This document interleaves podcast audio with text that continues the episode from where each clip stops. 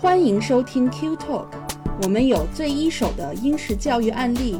最真实的私校生活点滴，最发自肺腑的育儿心得分享和最原汁原味的英国文化生活揭秘。英才施教，育卓成器。Q Talk 让您在英式教育之路上思路清晰，步伐稳健。大家好，欢迎来到 Q Talk 教育小声说，我是小峰啊。今天我一个人值班，安琪又没有来 啊。其实这期节目呢，我们叫教育小声说，呃，我觉得更好的名字应该是叫呃仿效系列。但是之前我们仿效呢，就是我跟安琪坐在那儿，然后大家就不拉不拉不拉说这个学校大概什么样子。但是今天呢，我们换一种形式，因为上次我们邀请了这个我们牛津的这个呃小妹妹这个一恒之后呢，也获得了大家很好的一个好评。让大家从一个可以从一个局内人的角度来看一个大学到底是个什么样子。那今天呢，我们就要请另一位同学，呃，来带我们云访校另一个很牛的英国的大学啊，那就是今天我们特别请到的嘉宾 Ryan 啊。首先我们先非常欢迎 Ryan，也感谢 Ryan 来到我们的节目，谢谢 Ryan。啊，没事没事。节目开始之前呢，我简单的先介绍一下 Ryan，因为之后他还会再分享一下他自己的经历。说 Ryan 现在是在帝国理工大学读书，应该叫帝国理工大学还是帝国理工学院啊？你们自己是怎么叫的？帝国理工大学对不对？这个其实其实我们也不是特别的清楚。对我们有的时候写简历的时候也会就是乱着写，一一份写英国帝国理工学院，有的时候写英英国帝国理工大学，对。所以就你们自己会称就是 IC 对不对？对，我们一般就是叫 IC。对，其实 IC 呃，如果大家了解英国大学的话，IC 就是牛津、剑桥，然后就是 IC，就是帝国理工，它 G 五的算是第三把交椅吧，就长期还是，而且是一个口碑也很好，然后考试难度也很高的这么一个一个大学。好，那我们就先从让你自己的经历先入手聊一下吧。就你，你先简单的介绍一下你自己的经历，你在考 IC 之前的一些读书的经历，然后是怎么想到到英国去念书的这样一些心路历程。嗯，好的。我其实一开始是没有想过要去国际教育的，就是从小学到初中，我一直是在体制内完成了一个九年的义务教育。然后后面呢，就是因为一些学校的那种。展示的那种，呃，我也不知道叫什么，展示一些论坛吧，然后就了解到了 ULC 这所国际学校，就是我的高中，然后也觉得蛮有意思的，就是如果有机会能够去到那些可能以前在电影里面呢，或者说以前在一些传记里面才能看到的、才能听到的一些学校名字也蛮酷的，所以当时就去了解了一下 ULC 这一所学校，当时去了解了一下我们的一个英式的一个教育的一个体制。然后呃，后面去到了校园，发现这个校园真的特别漂亮啊，然后也觉得他他们的一个学习氛围，他们的一个学习理念特别适合我，所以后面从高中我就开始在一所国际学校，一所广州的一个国际学校开始就读，读了四年的一个时间。然后就呃考到了英国这边，高中四年啊，就是呃你从中学中考毕业，那那你考就是 ULC 对不对？就是我们说的可能翻译过来叫优联，UCL 大家很容易混，UCL 是美国英国的那个大学，伦敦城市学院，那 ULC 是我们广东的一个英制的国际学校，优联啊，所以所以 ULC 它的本身的这个高中设置就是四年，还是说你过去之后因为要转到英制，所以就调整了一下这个年数呢？哦，它本身来说就是四年的一个体制，就是从我们 IG 开始学就是四年的体制。对，哦哦，所以你在 ULC 是相当于考了 IG，然后又考了 A Level。嗯，是的，IGCSE。哦，那这些决定都是你自己做的，就是原来一直在体制内，就是属于闷头读书，然后突然有一天可能是全是你自己做的决定，没有父母也没有什么参与意见。其实差不多吧，但是就是，嗯，就是接触到这一所学校，确实是父母的也是有一个建议，就是父母就是带领我接触到这个学校，但是否最后选择这所学校，也是遵循我自己的一个意见。哦，所以你就这样一下子就跨到了这个英制体制内，那你当时觉得冲击大吗？就是从一个传统的学习环境或者传统的学习方式，跳转到一个相对比较开放自由的这种学习的环境之下。呃，冲击会，或者说说你适应的时间会很长吗？呃，刚开始的时候，那个冲击确实是蛮大的，因为我也是刚经历中考嘛，非常紧张那一段时间。然后一来到国际学校，就是一来到 ULC，感觉好像瞬间没有事情干了。对，就是可以放羊了。对对对，就是压力少了很多。然后基本上就每一个下午都是在呃，坐在坐在宿舍里面打游戏，对吧？我们 嗯。然后就这这不是你多读了一年的原因对吧？就是正常就应该是四年。对，这本身就应该是四年，但是感觉第一年的话也是为了让我们进行更多的一个适应。然后确实一开始就是嗯，接触到用英语开始学习是有一点难的，因为要记很多不同的一些单词，特别是一些专业的一个单词。但是这个过程还算是蛮快的。我自己来说的话，大概是用了一到两个月的时间，我就是完成了一个过渡。嗯，对，其实来来去去也就是那几个单词，呃，还可以吧。就是我的我的一些就是理科方面的一个基础，在传统体制下面打下来的一些基础还是比较扎实一点。所以到了这边来说，一就是前几个月我的重心就完全嗯放在就是英语的一个学习上，基本上就是每天听课，尝试把课听懂的一种状态。哎，所以你现在回过头来看，你这四年在 ULC 在优联的这个经历。其实对于你适应英国大学，是不是来了英国上大学，就是有一种秒适应的感觉？就是起码听课这方面不会像很多可能孩子，如果是从呃国内的，比如说没有这个英语环境，或者是天天的这种英语的轰击下，直接到了一个英国大学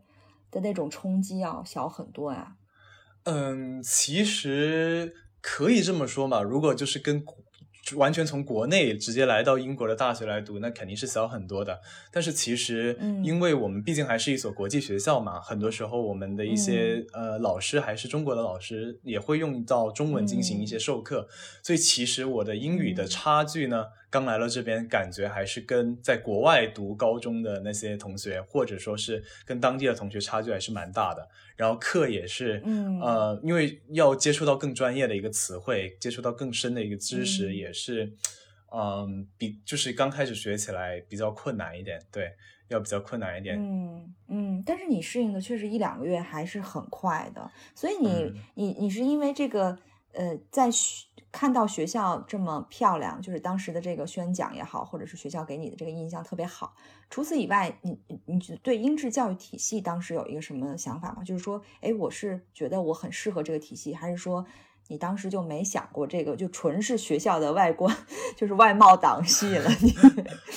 其实当时也是有过了解一下音质的一个体系，觉得音质的一个体系还是比较适合我一点，因为就是当时不是说就是英国这边的话，主要还是申请，主要还是以考试为主嘛。那么啊，对，比起活动那些比较不可控一点，或者我们说美国那边比较玄学一点的那种申请啊，或者他们的一个学习，我还是就觉得这种就是考试可能会更加的啊，更加的简便，不用担心这么多。对，所以当时也是选择了英制的一个体系。对，英制体系在大学这块会比美国的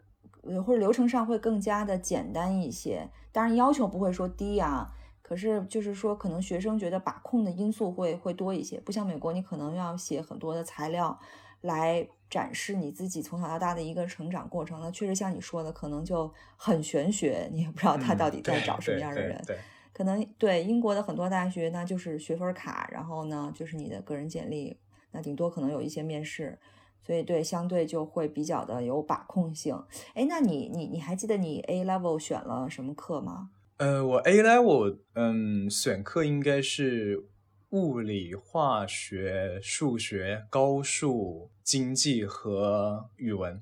对，语文是拿来凑数的，但是就是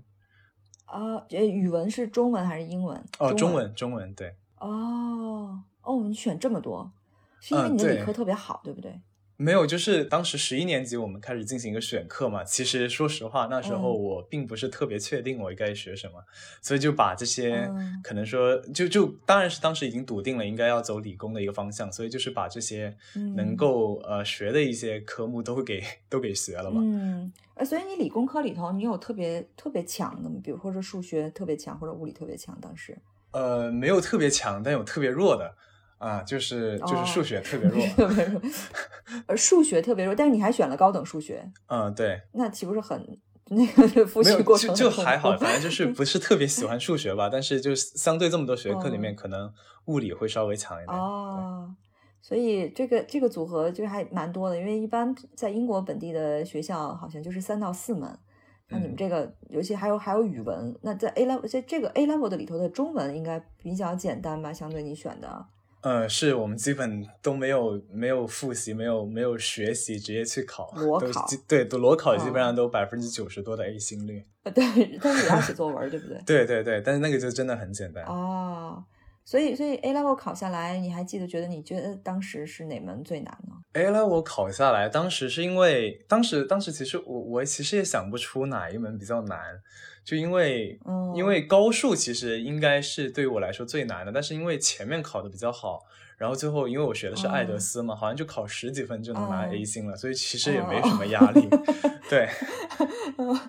呃，这个考试局也是你们自己选，还是说学校就只有一个考试局，没有可选的？哦，我们学校其实是有两个考试级，就是 CIE 还有爱德斯，但是就是啊，有些学科它会它会是 CIE 的，有些学科是爱德斯。哦，对，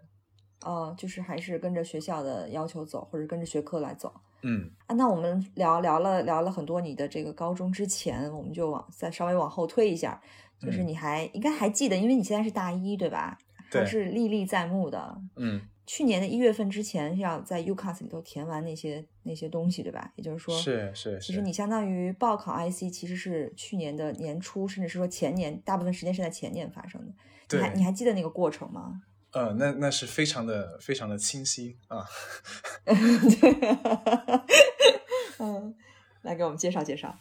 呃，其实当时当时的话，我是算比较早。早提交我的一个 UCAS 的，就是报考这个 IC，基本上就是经历一个就是我们 UCAS 的一个递交，然后他根据你递交的一个材料，决定是否给你发面试，发了面试你就去面试，面试通过和呃不通过就。对吧？通过就拿到 offer 嘛，嗯，这就是报考的一个过程，对。但是你的这个 P P S 当时是自己还记得改了多久吗？哦，当时是改了一个暑假，就是我从那个暑假的一开始就开始，嗯，改这个 P S，因为因为我也要比较早的申请嘛，我是要赶上牛剑那一批，虽然说没有申请到，但是还是赶的那一批。然后我是在九月二十七号，没有记错，就是提交了我的一个申请，所以我就用了暑假的呃。嗯，一个时间去把这个 PS 改了，改了七八稿、八九稿吧，对吧？改到我们升学老师都说：“哎，你这个你这个真改的比较多。”就是还是精益求精哈。要那你还记得你你当时的 PS 当中，觉得你最突出的、你最突出的方面是什么吗？可能也老师也给了你很多建议。嗯，对，就是。嗯，我的 PS 其实我一开始是非常焦虑我 PS 的一个学术的一个深度，所以就是啊，我去做了很多的一些研究，但这些研究基本上是停留在文献方面，对，就是上网去找了一些啊材料相关的一些内容，因为我是学材料的嘛，就是找了一些材料相关的一些大学讲座，或者说是一些实验去看一下，然后我觉得里面嗯，可能就印象比较深刻，就是我自己呃写了一个我自己做的一个项目。就是这个项目其实也也是就是没有是在其他机构里面，完全是自己自己突突然就是想了一下，然后把它做出来。就是大概就是，呃，大家也用过那个纸吸管，对吧？然后我觉得这个纸吸管是不是遇到水就是它会变软，然后你用来喝东西，其实对，其实特别不适合喝东西。像英国这边很多的饮品店都用纸吸管，我就觉得特别的难受。然后当时我就用这呃，就是发现了这个，然后当时。呃，上网去找了一下怎么去把那个，就是把那个纤维素进行一个改性，把它变成最后其实等于说是呃完成了一个生物塑料，就是 bioplastic 的一个制造的一个过程，然后把这个写到了一个 PS 上面。所以你这个项目是完成了？哦，对，我是自己做的，自己自己。哦，就是这个真这真的是。可以从纸吸管变成那个生物塑料吸管了。呃，它没有变成吸管啊，它变成了一个薄膜，但但也是变成了一个生物塑料了。对啊，就是它还是变质了，就是这个就就我我我没法，我不是业内人士，对我大概明白。这这是在实验室里头，你已经完成，然后数据什么的都已经都收集了，都呃整个实验都完成了，然后你就写到你的 PS 里了。嗯，是哦，这个也蛮牛的，就是首先你有这个想法，然后还要去做。其实，而且时间也也应该是不是很长的时间去做这个整个的过程吧？嗯，就是可能前期的一些调研会比较长，然后就是做这个实验本身其实不用花特别的一个长的一个时间。哦，哎，可是我觉得你这个经历在牛剑的申请应该蛮有竞争力的，所以你是十月十五号，因为牛剑截止，然后十月十五号之后就是只投了牛津，还是说都投了？啊，好像是只能投一个，所以我就只投了牛津，哦，对对对，他们有材料对牛津，对牛津和剑桥只能投一个啊，所以你投了牛津，但是牛津没有给你后续的任何的回复了。哦，他给了面试，对，当时给了面试，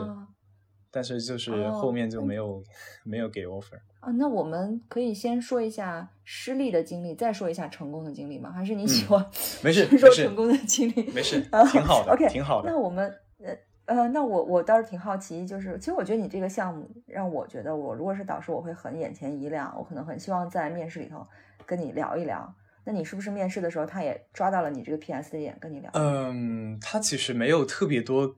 就是跟我聊 PS 的一个内容，就是可能只是简简单单问了一两个问题，然后呃，他让我解释一些关键词。那其实我觉得我面试解释的都还是不错的。然后我觉得就是可能我出问题就是在那个家事上面对，就是考他的一个家事。然后因为我之前也没有做啊物理竞赛的一个经历，就是来到了这边之后没有做做像是 BPHO 啊这样子的一些物理竞赛的一个经历，所以嗯，当我发现我要开始准备这个 PAT，就是那个 Physics Amplitude Test，就是你要申请物理类的专业都要在物理类的，嗯对。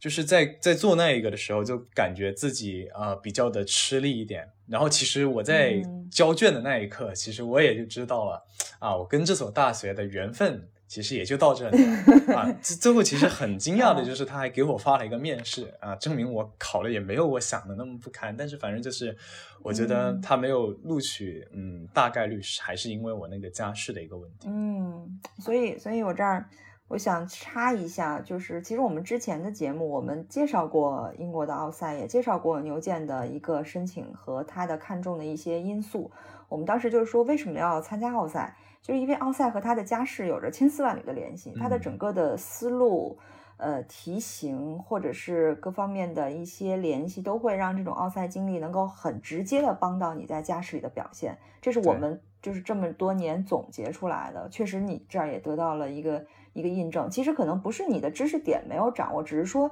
你没有想到他会从那个角度，或者是从那个方面去去问这些问题，可能是一个一个看问题的角度的一个不同。当然，这些其实都是可以通过奥赛的训练来拓宽的，只是说你可能之前没有，所以这个题目 PAT 就对你有点有点突然啊。对，但是也挺可惜的。我觉得就是就是你的水平可能完全是达到了。如果再稍微的多一点点前期的对家试的准备，可能像你说的，如你的面试你觉得也没问题，可能你现在就不在伦敦，你就已经在 牛津了。但是 anyway 啦，这个焉知非福啊！你现在帝国理工也非常好的一个一个学校。那我那我们去说回到成功的经验，成功的经验就是这个帝国理工也有面试吧？你的嗯，对的，对的。哦，他是就是相当于你投投交了 PS，呃，UCAS 直接申请完，他就给你发面试的通知了。嗯，是，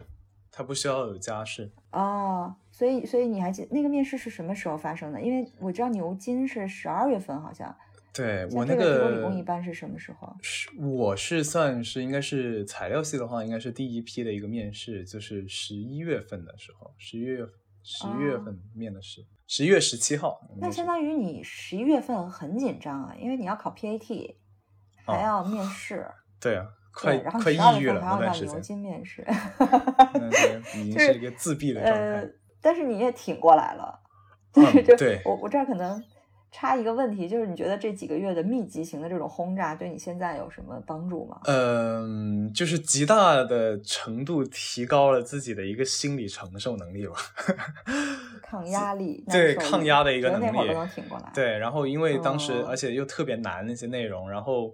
呃，其实其实其实确实有一些，就是确实对我现在提高的蛮大的，因为就是。不管是去准备面试啊，准备家试的一个过程中，你要去网上搜索很多的一个内容，不管是为了你的 PS，还是为了你的家试，其实这个就极大的程度提高了我的一个搜索能力。对，导致我现在就是 现在我就是学习，因为现在在大学的学习也是有很多不明白的地方，但是就是可以用到当时，甚至可以用到当时的一些资源。对，所以其实我觉得还是蛮有意思的一段经历。学习没有没有意思但是蛮有意义的。对，没有意嗯思，但是蛮有意义蛮有意义。的，对，对对对，是，这叫什么？人生走过的坑，叫不知道坑路，叫什么？没有白走的路，每一步都算数。嗯，这这可能是比较老的一个歌词啊。那那个，你你这个面试是当时是线上还是线下呀？都是线上是吧？你没有呃去英国线上，因为是去年还疫情啊。IC 是几个面试官啊？呃，我们是一个单独的一面试，然后一个群面，就是一个是只有一个面试官，然后另外一个是有一个呃有一个博士生来给你去，哦嗯，就等于是组织，然后有三个。呃，有四个，包括我，就是四个呃学生进行一个群体面试，嗯对。那据你了解，这四个人录取了几个呢？你也不知道，可能。哦，我知道，其中一个是我哦同系的同学，另外一个就变成了其他哦系的一个同学，还有一个外国小哥，我就不太记得，有点脸盲。啊，所以还蛮高的录取率，哎，就是百分之，如果那个小哥外国小哥，那就百分之百啦，或者百分之七十五。可能我们那一组确实就是那一组，当时在群面的时候也是能，确实能肉眼感受到他们的强度。啊，那可能也是，就是这什么强强联合，就每个人的这个潜力都被都被激发出来了，所以啊，所以是两轮面试，然后就基本上就给 conditional offer 了，然后你就考你的 A level 就就就可以了，大概是这样一个过程吧。是的，哦，那那那我想问一下你的专业就是材料科学对吧？嗯，嗯，那当时为什么要选这个这个材料科学？我听上去好像更偏化学一点吧？还是我比较孤陋寡闻啊？嗯、其实更是偏化学一开始我也觉得是更偏化学，但是就是后面嗯发现其实是会更偏物理一点。对，化学的话哦还是就化学会有很重要的一部分，但是嗯，总体来说它还是一门比较偏物理的一个学科。哦，那那你为什么选这个学科呢？当时你选的时候，你也不知道它最后会偏向物理是吧？哦，对因为你，的当当时我也就是对，当当时我当时我也就是嗯，单独就觉得它偏向化学。其实我一开始我其实申请的是化学和材料，就是材料和化学。就是我当时申请的时候，哦这是我递交了一个选择。然后当时也是确实嗯因为我觉得我的就是想申请化学，所以也申请了这个材料。结果后面读了一本书，叫做什么是嗯呃迷人的材料，然后确实发现材料确实嗯蛮迷人的。然后，哦嗯，就是，然后把重心就换了一下，反而是着重的去申请材料，不去申请化学，因为我其实还是更喜欢材料这种，就是可以学很多不同的一个知识，就是不会仅限于物理，也不会仅限于化学，它是一个非常大的一个交叉学科。嗯，那这完全是你自己的选择，哦，对，完全是我自己家里人没的选择。有任何的任何的意见哦。是，嗯，可能不不知道，因为我们已经咱俩已经差了太多。我们那个时候都是很多考大学的时候，还是家里人给你出主意，虽然家里人都没学过那个专业，不是压不压根儿不知道那专业是什么，然后还纷纷给你出主意说，呃，那个三号楼的大叔说这个专业将来什么二十一世纪是最最牛的专业，就是类似这种，他会给你一堆意见，然后我们就是最后也选了一个自己不知道什么样，反正我们那一代人就很多是这种的。但我感觉现在的现在的孩子，像你们这一代，就会他非常清楚，你们越来越自清楚自己是想去学什么，自己的呃能力是在哪里最强。啊、所以你现在学起来还是很很开心，对吗？就是你没有说上了大一之后觉得哎呦 选错了，哎，这个，这个，这个我应该要持一个保留意见啊，对吧？这个 我也不知道我现在学的开不开心吧。我在这里的生活，嗯，确实就是其就是比较比较比较分裂一点，有的时候确实感觉蛮开心的，蛮就是嗯，嗯。就是遇到了很多就是跟自己非常志同道合的啊、朋友，然后但是就是嗯。学校的一个课程压力也是非常的大，然后学的内容也是很难，嗯。所以就是呃蛮蛮蛮分裂的一个情况，就感觉。我也我也我也哦。其实很难完全说就是我到现在学的到底是开心还是不开心。理解。碰到特别难的东西很难开心起来。对说谁就是感觉像受虐似的，就是特别哎特别难，越难越开心，那必须得考试啊，是吧？呃，那个那。你你对你对 IC 这个你对帝国理工的印象怎么样？我还真没去过那个学校，我大概哦知道它在什么方位，但是我没去过，没进去过。它好像也不是进，它就是一个整个一区，就是一个开放性的我对，它是可以自由进出，自由自由进出的。对啊，帝国理工的那个地界儿地地方，在伦敦也属于比较比较 posh 的，比较。对，就是好的地方，最最最上流的一个地方，确实好上流。那个附近，呃，对，那个建筑，所以经常在门口看见跑车什么的，是吗？嗯，对，我们门口一直一直停着一辆法拉利，一辆宾利，一直不知道是谁的。而且你们同学的 隔壁班的，有可能。呃，所以你对你当时你去，哎，之前去过英国吗？在上大学之前？哦，我之前去过英国，但是也就完全去旅游，也就是只去了牛津、剑桥，然后当时甚至去了那个自然博物馆，就是在我们学校旁边，但是都没有往前走，对，没有往前走几步。当时压根儿不知道自然历史博物馆旁边还有个大学，是吗？是是是。所以你你到了帝国理工，你感觉一第一印象是什么？或者说你这次作为一个大学生，作为一个要在英国待三到甚至更多年的这么一个学生的身份？突然来到英国，来到伦敦，来到帝国理工，你当时有什么感觉？其实我第一印象就是觉得这个学校确实蛮酷的，就是当时，嗯，它跟隔壁就是有点格格不入吧。就是我是从它的大门进去的嘛，所以就是它的一个大门就是非常有一种科科技感，有工业风那种感觉，然后旁边都是很古色古香的那种英式的一个传统建筑，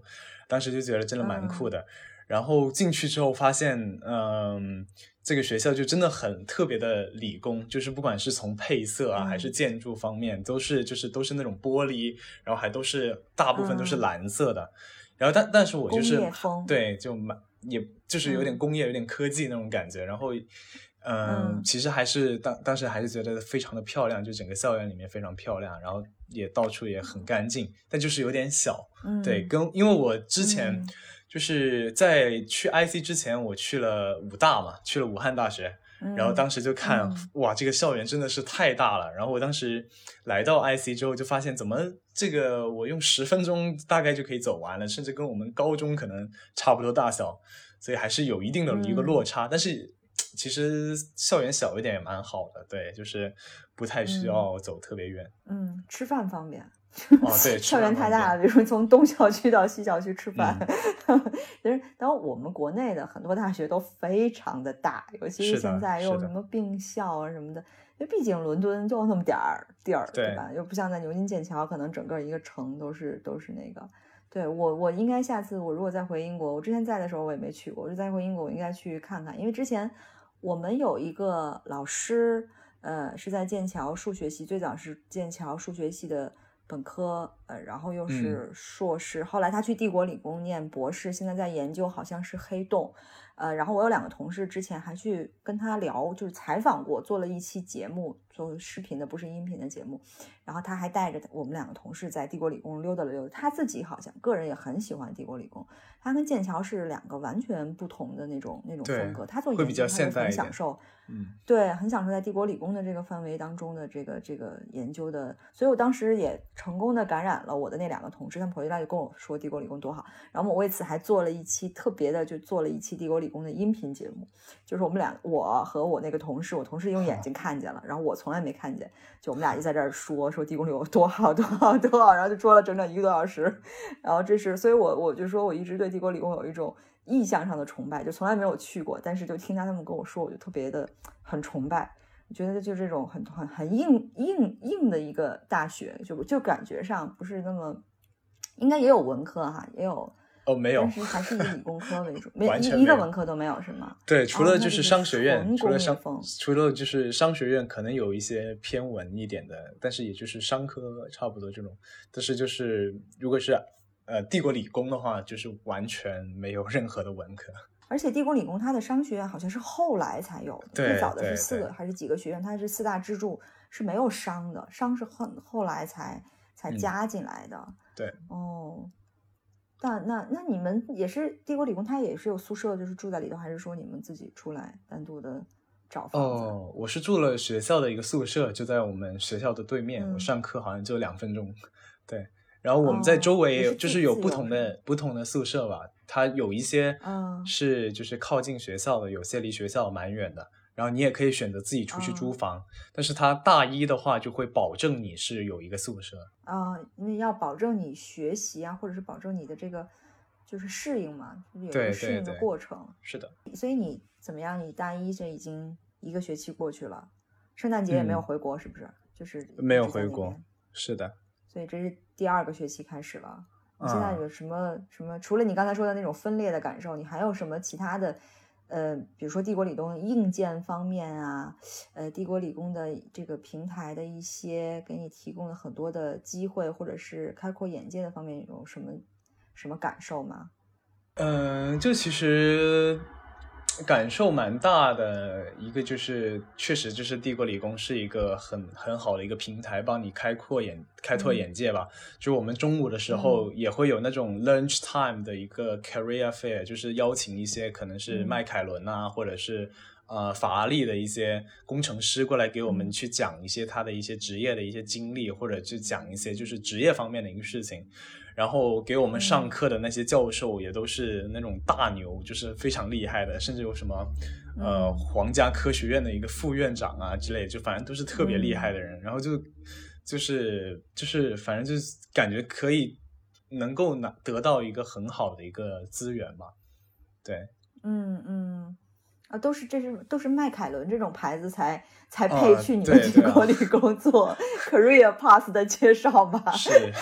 随便一个大众的车都去不了是吗？就是就反正就是都是一些很厉害的一些牌，就是一些品牌吧，就是能接触到的。啊然后还有就是，其实，在 IC 生活，觉得比比较，就是我最最让我感到开心的一个，其实是反而是跟身边的一些同学，就你会发嗯现，就是你身边的同学跟你都是一类人。就是很相哦似，真的就很相似。我们想的嗯一些东西，我们嗯做的一些东西就很相似，所以跟他们相相处起来也会很舒服。对啊，这个身边就不仅仅只限于说你专业，可能嗯不同专业的人的想法可能也很相似。是的，哦，所以说其实从某种层面上说，这个学校一一年一一年一年一代一代的找学生，可能他都会找一些具有共性的学生，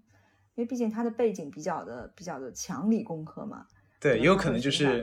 学学理工科的，基本上都都都那样对，。强理工科、嗯气质的人，是，哦，那那那按理说你们学校应该找不到，就是 都是长得特别像那个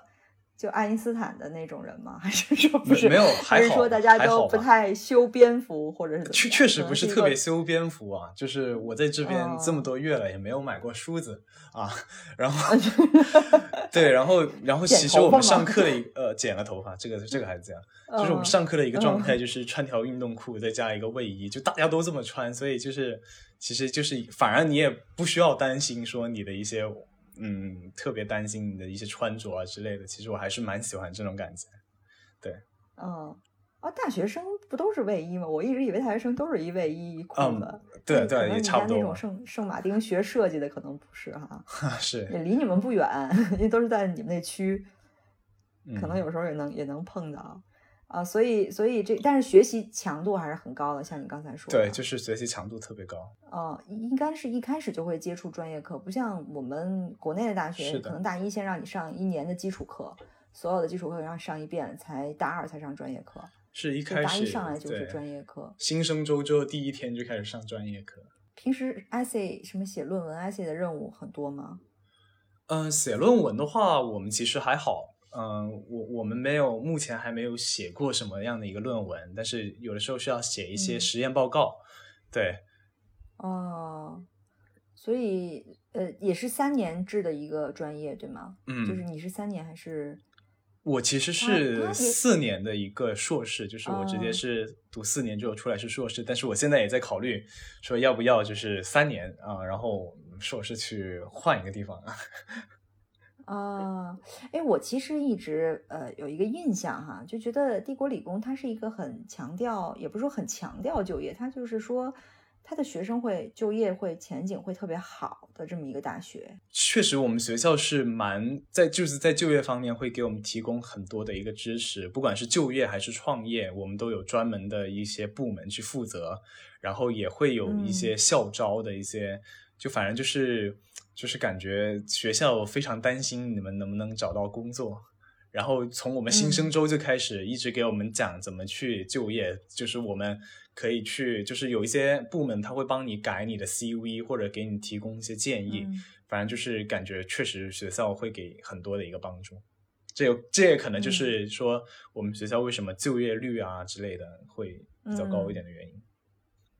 嗯，而且你们学校好像。呃，雇主什么受欢迎程度也蛮高的，就是也属于比特别高的那些，就是出去的人大大概都会比较的在雇主当中比较受欢迎，可能也和他扎实的一个，因为毕竟我是有我没有印象说学理工都一般比较的比较的扎实，比较的脚踏实地，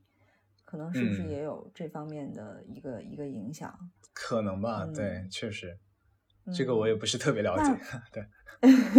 那你看，你你你这个来了帝国理工的大一，一般都是其实是痛并快乐着，就是你要享受大学的生活，同时你也要承受学习的压力的痛苦。这可能和国内的大学不太一样，就国内大学就是大家基本上是享受大学的生活。没有什么 学习的痛苦，反正我们那那那时候是这样的。但现在可能他们要考研啊，什么考研考公的也也挺大呀。嗯，但是考研也一般都是大三才会开始痛苦。哦，现在可卷了。大二都会比较快乐。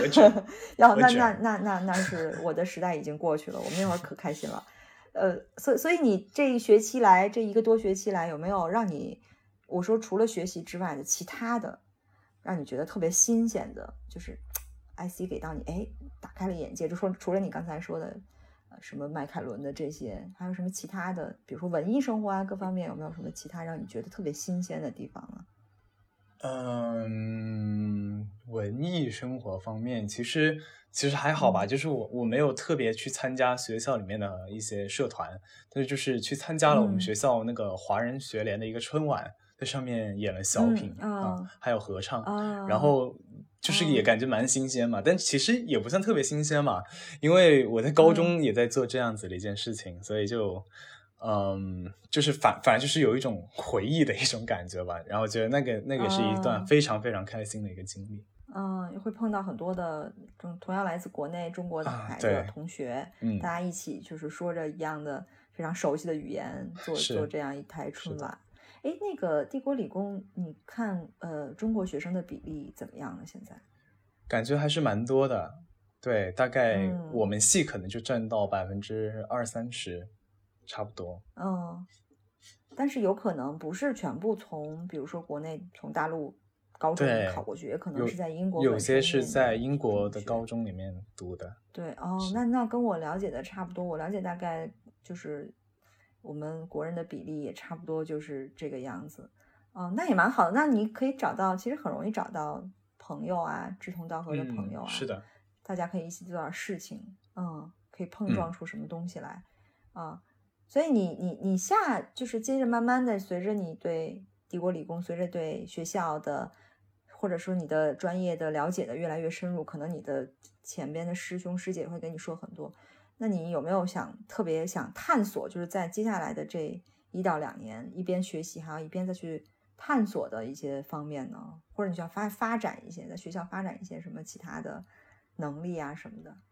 有吗？有这方面的打算？呃，有，其实是有这一方面的一个打算的。然后就是我打算呢，其实就是我自己本人呢，也是也是意意识到了，我可能以后不会特别去做一些研究方面的一个事情，对。所以，我现在也是在积极的去尝试参加各种的一个组织，包括去在一些企业里面进行实习，就是尝试丰富一下自己的一个简历。可能未来就是在工作方面呢，可能会好一点。就大概是目前是在探索这一些。嗯，所以你们大一就可以去找实习了？哦，对的。呃，学校会帮你们，还是说你们去自通过自己去找呢？呃，其实的话，学校是会帮你的，但是当时呃，学校也说了，就是如果你要从事理工方面的一些嗯实习，可能要大二才有这样子的一个机会。但是我自己的话，就是我自己在呃自也是就是说我的搜索能力就这么培养出来，自己去啊网上去搜索啊，找寻找一些机会哦。哎，这个是，嗯，是像现在我们可能找工作会用 LinkedIn，像你们这种找实习，一般你们都用什么呀？当然也会用到 LinkedIn，但是就是，呃，因为我目前找的很多实习还是国内的嘛，所以就是有的时候啊、呃一些微信的公众号啊，或者说是网上就是一些搜索啊，这些资讯啊就可以，对这些都可以。啊啊，所以所以呃，目目前就是还是想直接走职业化的，就是说不是说在实验室里可能一直做学术，嗯，对的，所以呢，确实也是也是对的。我觉得就是可能你三年的大学生活，你确实要早开始，可能会对将来的一个嗯简历会更更有帮助。啊是的，我我我是听下来，我是觉得你对自己的安排都蛮明确的，就是每一每一年每一步走到哪儿，好像都都挺明确的。所以你你对你未来有没有未来的方向，或者未来从事？我不知道你这个材料科学的未来的方向可能会有哪些方向，或者你自己想从事什么领域的一些工作呀？嗯，这个有打算吗？嗯，其实如果说是材料的话，未来呢可能会进入到像是眼睛啊，或者说是制造制造业啊，然后比如说是去，就是像是一些就是飞机的一些引擎啊，或者说嗯，或或者说汽车的一个它的一个框架，这些其实都是需要到一个材料学，就是这是很多的一种方向。然后另外呢，嗯其实我们老师也说了，很多也同学也是就是跳出了这个天坑，进入到了一些咨嗯询行业啊，或者说是金融行业。然后我自己自己未来的话，可能会更加偏向就是跳出这一个天坑吧，因为我也觉得自己不是特别喜欢研究，就是就是经过了，嗯经经过了经过了这一个学期的一个学习，就是感觉自己还是可能更加适合那种需要去与人进行交流的一种工作。对嗯，明白。所以其实这个专业也不是像我想象的，我我确实想象以为我我你就要去什么飞机制造厂去研究那个那个飞机翅膀的东西换成一个什么可能哦，对，啊其实其实是要的，是要的，就是嗯理想状态下，材料学生的就业是这些，但是可能有的时候岗位不是这么多，所以就是他们就会有比较多元的一个发展嘛。啊，就是工程师和其他，嗯，对吧？就可以对对，大概的归为归为两类。哦，我明白了。所以这个其实还是适应性还是还是蛮强的。那你们在上课的时候啊，因为我我其实最近一直在想一个问题，就是说，这个可能之前我们也没聊过，就说这个这个现在社会发展，就这个科技发展嗯的这么的快，迭代的这么的快。那我们像 ChatGPT 出来之后说，哎，很多职业是不是会被替代了啊？那你们上课嗯的时候有教授讨论过这个问题，就是说你们这个方向将来会有一个是说很前沿的一个方向，还是说它可能会在某些地方会被替代的这么一个有有有提到过这方面吗？我听下来好像似乎不涉及到这方面，因为它很很硬的一个学术，很硬对的一个学术我要求，我觉得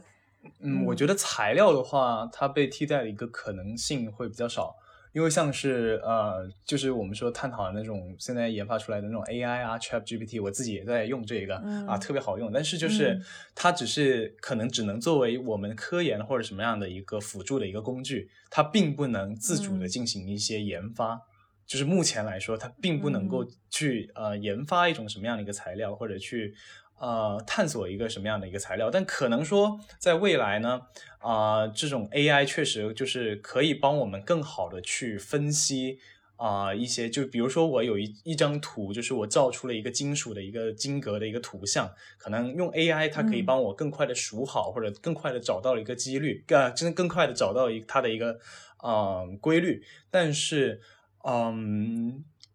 就是创意的一个提出，还有就是，嗯嗯，就是还是这种研发的事情，我觉得还是可能会是由人来做。对，当然，当然也不排除，是对，也不排除嗯说未来有一个特别强的一个 AI 就直接把这个取代了啊。嗯，对没没错，就是课题这个创新肯定是嗯人脑子能做出来的，对然后去实施的这个东西可能也需要很多的。当然，这也是我们说啊，确实像你说的，谁知道呢？哪天就突然出来一个比比人的脑子还要那什么样的 AI，那也说不。目前的 AI 我感觉就还只是就是有一它有一个超级大的一个数据库在不停的进行检索而已，对对对它并不能创造出一些什么新的东西。对，就暂时看你这个专业还是安全的，就是哦对对对你将来的这个这个这个方向还是很广的啊。哎，很好，我觉得跟你聊下来，我还我对帝国理工又加深了一层滤镜，就是 又有一点，就是下次要要要要要去看一看。你帝国理工最就是最，比如说你们内部啊，一说哎这人是帝国理工哪个专业的，哪个专业是最让大家哎就是眼睛一亮或者最羡慕的，你们有这种内部说法吗？呃，可能会是，想想，可能帝国理工的话，可能是 Triple E。电子电气工程，或者像是就是这种特别硬核，然后或者像是啊物理啊数学啊这种，就是就是这种传统让人会觉得有点啊有点深不可测的学科，对。啊，所以你们内部也会对这种学科比较膜拜？呃，也还好吧，对，就是也是觉得就是确确实觉得蛮厉害，或者像是 computing 啊计算机这种特别卷的学科。啊。帝国理工最难考的是 computing science 吧？呃，computing 是一个，然后 triple E 也是一个，对，就差不多，他们都蛮难考。哦，好，嗯，我觉得今天我们差不多也聊了小一个小时，也是了解了一些很多的内部信息，尤其是怎么怎么考的这个这个这个东西。所以你还有什么，比如说你的经历，或者说比如说有今天有你们 ULC 的学弟学妹向你取经说。哎，我也要考 IC，你给我一些什么经验？你你会分享哪一些经验给他们呢？我会分享我个人的一个经验，就是如果你想考 IC，请把你的目标你定到牛津、剑桥，对你去备 考，你按照按照牛津、剑桥的一个标准去要求你自己。然后就是如果在趁自己有时间的时候多考一些物理竞赛吧，并不是说你得到一个什么样的一个奖项，就是。而是去熟悉他的那种思维，熟悉他一个解题过程。对我其实自己个人最后悔的一个，就是在我非常空闲的时候，就是在低年级的时候非常空闲的时候，我没有去做更多的一个物理竞赛，啊，导致我最后其实就是啊，还是就是这方面就是还落了下来。其实那个题目其实。就是你听下来，它根本不是特别的难，但难的是就在你能不能有这样的一个思维方式，能不能把这两个东西给联系起来。而这些我觉得是需要一段的时间进行培养的，所以就是对多搞多搞点竞赛吧。对，就是血泪教训，也不算血泪教训，但是非常有用的有用的 tips。但大家大家划重点啊，真的，我们我们。所有的竞赛训培训班都是有的，大家都可以跟我们咨询。然后你想参加什么竞赛，可以在留言里头问我们啊，因为我们现在不光是物理竞赛，数学、化学、生物，这个英国都是有四大奥赛嘛。我们这么说，其实对于你申请相关的专业的加试，或者是甚至是面试回答问题，或者是在你的 PS 里头写东西，都是蛮有用的，对吧？你们的师兄已经有血泪教训摆在这儿了。当然也没有啊，你在 IC 也蛮好的，就 不用后悔什么啊。对对对，嗯，好，那今天我们就谢谢 Ryan，我们也少聊了一个差不多五十多分钟，非常非常感谢啊。那我们也希望两年之后你快毕业的时候，我们再采访一下，你 看看你对 IC 的看法有什么变化。好的好的好的，那谢谢 Ryan，谢谢大家，今天我们节目到这儿了，谢谢，拜拜。好，拜拜。Q Talk 是由英国 QED 教育集团主办的，讨论英国教育与文化生活的一档播客节目。希望我们的节目对你会有一些些帮助。更多英式教育访谈、讲座、干货，请在微信公众号平台、微信视频号、小红书、哔哩哔哩和 YouTube 上搜索 QED 教育。麻烦您点击订阅、分享我们的频道，或者给我们留言。您的举手之劳就是对我们的最大鼓励。祝愿每个学子都可以在国际舞台上发挥出自己的最大潜能。